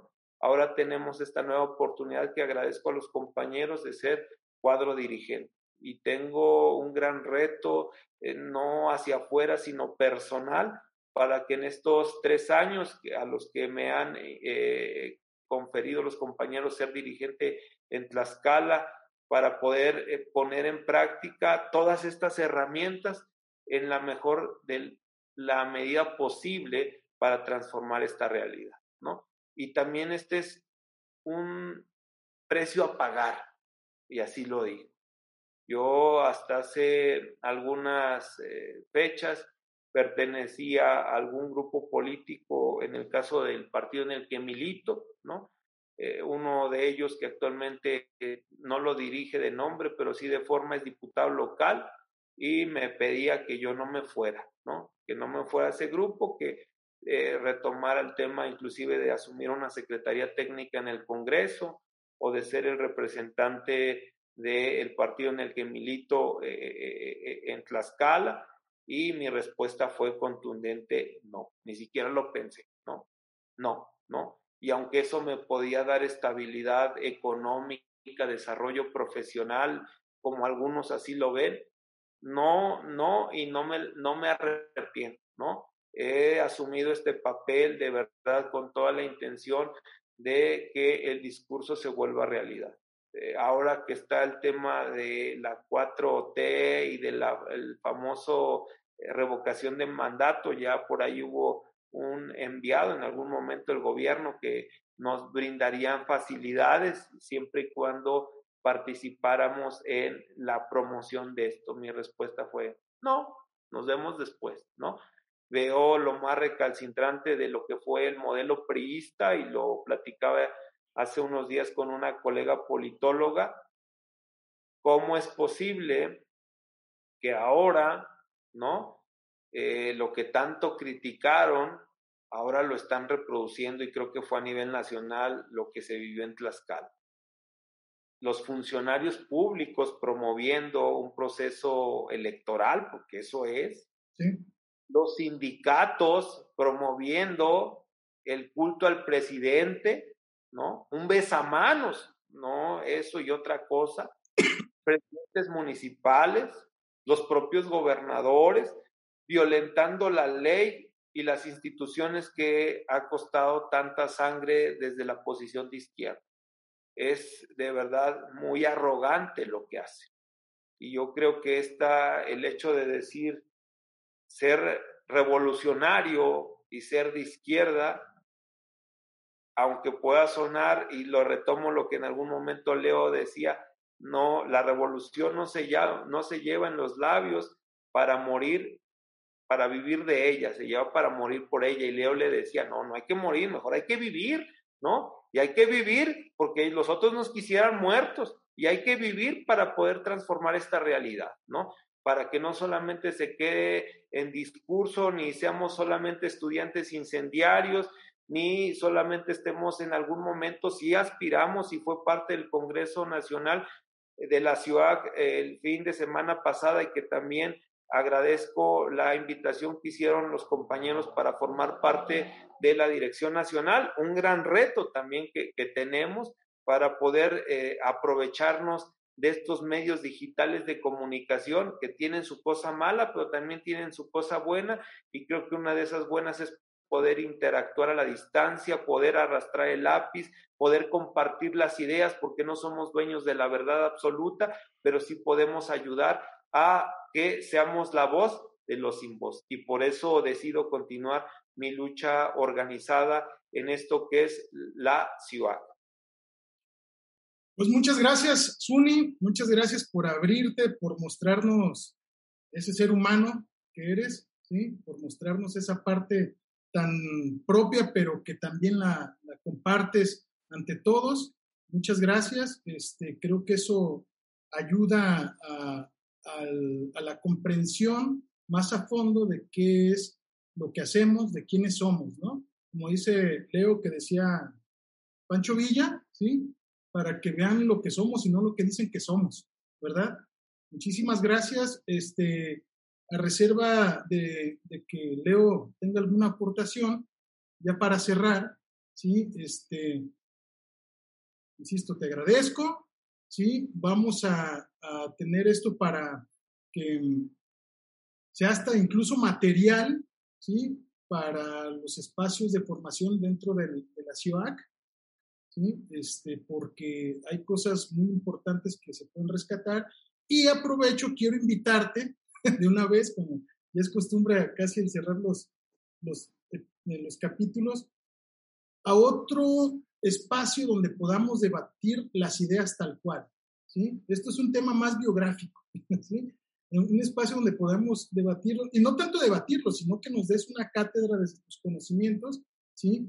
y, y nos aportes para, para el mejor entendimiento de algunos conceptos que hace falta aclararlos y también este, llevarlos ahí a la base con la gente. Leo, ¿algo que te gustes aportar? Sí, quisiera eh, compartir una anécdota que nos pasó en el, o que, que conté a su vez también en, en el Congreso recién pasado en, en Tlaxcala. Y lo hice sabiendo que el general Federico Valle no cuenta esa parte de pasajes de su vida, esos pasajes de la historia. Y les compartí a los compas de Tlaxcala que estaban ahí participando en el Congreso, que cuando Federico fue diputado federal, al llegar a, a ese espacio, en un evento que tuvimos, él ofreció no recuerdo si el 30, el 40% de su sueldo para la ciudad, porque él había llegado pues, por la ciudad, aunque llegó por el, eh, como partido por el PRD, eh, pues su respaldo es, lo tiene, lo tiene en, la, en la organización, en la ciudad en la cual somos militantes. Y entonces él dice que va a apoyar, además del, del trabajo legislativo y lo que conlleva, pues económicamente a la organización. Y yo les decía que lo que les iba a contar en esa ocasión era una mentira que había hecho el general o una falla que había tenido el general. Y, al estarles diciendo eso, pues vi que los compas se sorprendieron porque no es común que alguien diga que, que el general falló. Y la falla fue que no, no dio el 40%, el 30%, no recuerdo cuánto había ofrecido, con cuánto había ofrecido apoyar su sueldo. Terminó dando, no sé, el 70, el 80% destinándolo a tareas de la organización, no para uno o para otro, como apoyo económico directo, sino destinado a las tareas que en su conjunto la ciudad desarrolla. Entonces, pues, yo les quiero decir que el general falló en esta ocasión. Y como esa, también fue diputado local en Zacatecas y ahí lo que hizo fue firmar un cheque, no firmar un cheque, firmar un, poder para que el partido cobrara su, su, su, sueldo como diputado y el partido a su vez le destinaba un, sueldo a él, que era un porcentaje muy bajo, en un porcentaje muy bajo del sueldo que él tenía como diputado. Y fue una anécdota eh, que les quise contar en, el, en el Congreso de Tlaxcala. Después ya pasamos a, a, la elección del nuevo comité y mm, agotamos los temas. Y ya cuando no había temas que contar o que abordar, ni siquiera teníamos contemplado este que siempre se pone de otros. La mamá de Suni pidió la palabra. Y yo sí dije, no, ¿cómo le va a dar la palabra a la señora? Pues está muy orgullosa de que su hijo esté formando parte de la dirección del secretario general, pues entonces va a decir, pues que como en un papel de madre, pues, el orgullo que le da que su hijo esté, ¿no? Y, pero tampoco pues, tenía argumentos para negarle el uso de la voz. no, no porque ya no hubiera temas, eh, se les iba a excluir. Además, la, la mamá de Sony estaba participando como delegada al Congreso. Pues, pues tuvimos, abrimos el, uso de la voz para la señora. Y para mi sorpresa, lo que hizo fue decirles a los recién electos, parte del eh, comité estatal, que lo único que les pedía es que fueran conscientes del papel que tenían que jugar y que fueran de la calidad del general, de Federico, haciendo alusión a la anécdota que les acaba de contar. de ese tipo de dirigentes queremos que ustedes sean. En ese tipo de dirigentes queremos que ustedes se conviertan. Y pues a mí me, me impactó mucho y me hizo recordar algo que también decía Zuni ahorita. Una carta que leyó Fidel eh, después de la muerte de, del Che, y que dice que es una carta muy larga y que da para mucho debate y da para, para mucho análisis. Y dice lo que fue el Che. Entonces, en una de las partes, si queremos decir cómo deseamos que se eduquen nuestros niños, debemos decir sin, sin vacilación, queremos que se eduquen en el espíritu del Che. Cuando la mamá de Suni dijo, queremos dirigentes con esa calidad del general, yo estaba recordando lo que Fidel decía acerca del Che y cómo querían que se formaran, cómo querían que se educaran los niños. Entonces, yo he dicho también en otras ocasiones que, muchos de los antiguos dirigentes de la organización se formaron en las ideas de Lolo, de Lolo López, pero los actuales eh, militantes estamos formados en las ideas del general Federico Valle. Entonces, seguramente retomar las ideas de Lolo López, de Ramón Anzos Palomino y las, el pensamiento actual de, Federico nos va a dar para, para mucho debate, para mucho análisis y para seguir el camino de la revolución, aunque las palabras estas ya no nos gusten mucho, ya no gusten mucho, ya esto que dices ya, ya parece un discurso muy choteado, ya, ya nos están diciendo con muchas eh, evidencias en la cara, miren lo que está haciendo la izquierda, ¿esa es la izquierda? Pues no, esa no es la izquierda. Yo le preguntaba a Zuni directo que qué le parecía y pues el análisis que hace de por qué no es la izquierda la que está gobernando o la izquierda no ha gobernado me parece muy puntual y me parece eh, también de, suma relevancia que se conozca toda esta historia que él narra de por qué la, la izquierda no ha gobernado. Entonces yo con eso quiero cerrar y aunque Pedro y yo, o Pedro me hace el favor siempre, no siempre, pero seguido me invita a este espacio, pues también difiero de Pedro porque dice que, que tal vez no a debatir, pero yo sí quiero que se cree un espacio de debate porque hay otros compas que piensan eh, diferente.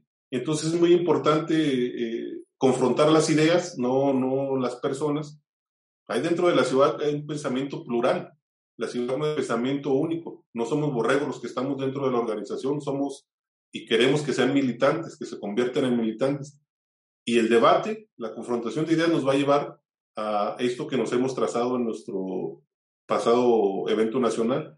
Entonces, sí, Pedro, es tu espacio, pero yo sí te, te pido también que nos invites a debatir, a confrontar ideas con los miembros de la ciudad o con, con quien tú decidas invitar y desde luego que me gustaría mucho que Sony fuera parte de esos, de esos debates.